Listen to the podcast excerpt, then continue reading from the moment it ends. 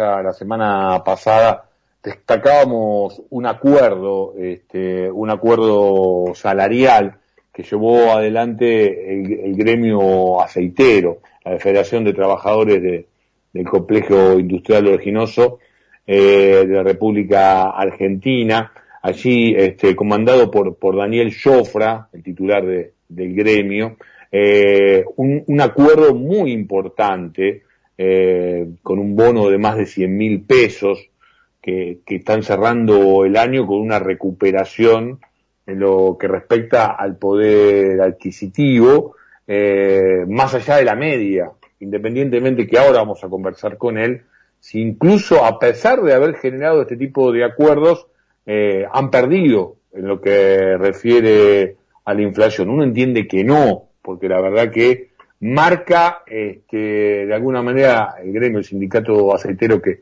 que comanda Daniel Jofra, una línea de flotación alta en lo que refiere a la negociación, por lo menos al menos eh, en el tema del poder adquisitivo y en el tema salarial. Daniel Jofra, Algarro Chini te saluda aquí por Estado de Alta por la Radio Cooperativa. Buenas tardes, ¿cómo te va? ¿Qué tal? Buenas tardes, ¿cómo están? Gracias por atendernos, como siempre. ¿eh? No, no, por qué. El motivo, obviamente, ya está relatado. Digo, eh, ¿hay algunas características puntuales que le permita al gremio que vos comandás marcar de alguna manera un, faco, un faro, ¿no? Una posibilidad de acción hacia, hacia otros, eh, porque, bueno, esta, actividad eh, así, así lo permite, o, o hay otro, otros sectores que deberían tomar alguna cuestión de esta práctica de cómo llevan adelante la discusión paritaria. Mira, eh, primero los trabajadores tienen que saber cuánto tienen que cobrar para, para tener una vida digna.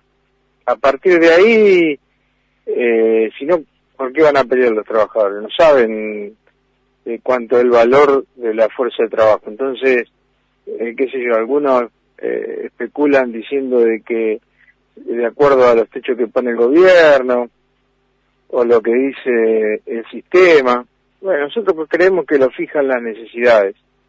Y hoy las necesidades están marcadas por un valor que está hoy está en 142 mil pesos. Nosotros, esta, esta suma que nosotros sacamos, este salario, que logramos, eh, es a partir del primero de enero que da una tendencia de 153 mil pesos que lo deberían cobrar todos los trabajadores, ¿no? Para satisfacer la necesidad que establece la ley de contrato de trabajo y la Constitución Nacional. Eh, nosotros creemos de que, a ver, muchos creen o, o, quieren estigmatizar nuestra lucha diciendo de que el sector favorece los salarios que tenemos nosotros. Y yo les digo que nosotros, antes de empezar las paritarias del 2004, eh, teníamos salario de hambre, estábamos eh, empardado con la línea de la pobreza. Dentro de la misma empresa, yo trabajo desde el año 92 eh, en Dreyfus y, y siempre tuvimos salario de hambre. Lo que pasa que después cuando empezamos a tomar conciencia y empezamos a utilizar la herramienta eh, de hace muchos años atrás, que es, que la democracia sindical, la huelga, y empezamos a obtener otros resultados. Me parece que eso es lo que lo que falta, lo que le falta a la clase obrera, tener primero la conciencia de cuánto tienen que ganar para vivir dignamente. Después, eh, las empresas siempre van a decir que no tienen que no tienen para pagarlo, que se van a fundir. Bueno, que lo demuestren con los balances, que como corresponde. eh, vos en general eh, ajustás tu tarea en lo que tiene que ver al tema sindical, digo, eh, por ahí el tema de, la actividad más del orden de las entidades de tercer grado en lo que refiere a construcciones más del orden político. Eh, no ha sido una práctica, incluso eh, trabaja el gremio muy fuerte en lo que tiene que ver con la discusión paritaria, es como que después, nada, espera el momento para ver, obviamente, que se cumpla después los acuerdos que, que realizan, pero viene una tarea en el orden de lo, de lo gremial. Recientemente has abierto un poco una tarea más del orden de lo político, en una, en una tarea más eh, hacia otro, otros, otros sindicatos que trabajan dentro de la, de la actividad, aunque no necesariamente la actividad aceitera. Eh, digo, por ejemplo, el sector marítimo portuario, el sector del dragado y balizamiento, el sector de, de la FEMPINRA en particular. Porque allí también hay todo un sector que además tiene la alternativa exportadora, que bueno, que nuestro país viene muy retrasado en lo que, en lo que refiere a, su, a su desarrollo. Eh, la pregunta es, ¿están viendo una construcción que, que obligue a toda esta actividad, que digamos que su crecimiento incluya al hombre y la mujer de, de trabajo en lo que tiene que ver con lo que vos recién marcabas y en las condiciones de empleo? Mira, eh, son objetivos. Dentro de la FEMPINRA hay muchos sindicatos, por nombrado de dragado y balizamiento, que tienen buenos salarios eh, y que y que también eh, respetan lo que dice la ley de contrato de trabajo porque satisfacen las necesidades que tienen los trabajadores y las trabajadoras. este es un tema pendiente que tenemos toda la clase trabajadora. Ahora, está visto de que no, lo, no se puede hacer en general porque no hay no hay conciencia para hacerlo. No, es que no se puede, sino que la CGT lo debería hacer, debería agrupar a todas las organizaciones para pelear por un fin común, en este caso el salario, pero hay muchos temas pendientes de la clase trabajadora.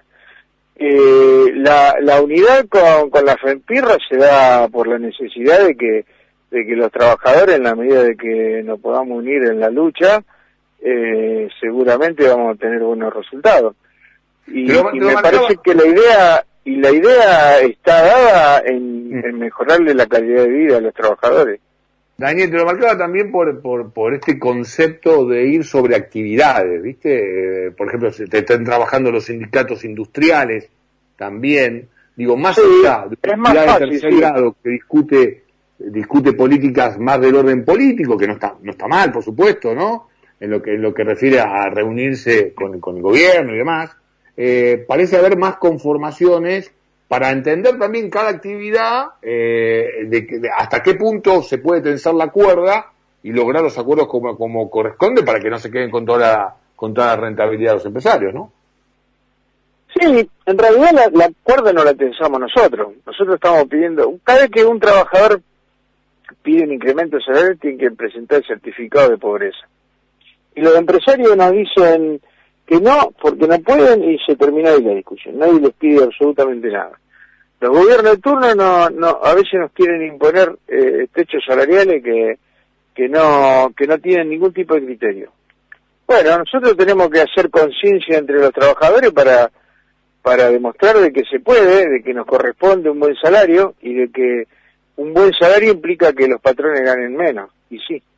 Eh, pero siguen ganando de todos modos porque el costo laboral es muy bajo.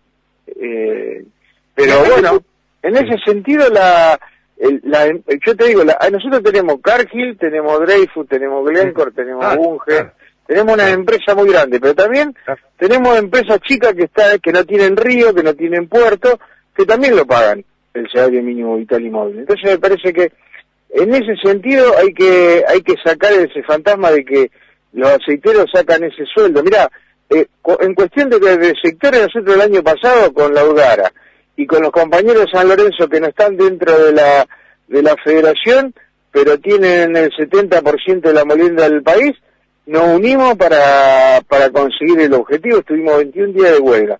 El problema, ¿sabe cuál es? Es que no quieren hacer huelga, que le escapan a la huelga los dirigentes sindicales. Entonces, en la medida de que no se pueda utilizar esa herramienta, va a ser muy difícil que logre el objetivo. Por eso tenemos el 50% de trabajadores pobres, ¿no?, del país.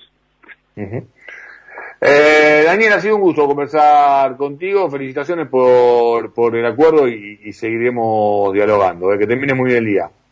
Dale, muchas gracias, gracias por llamar. Un abrazo grande.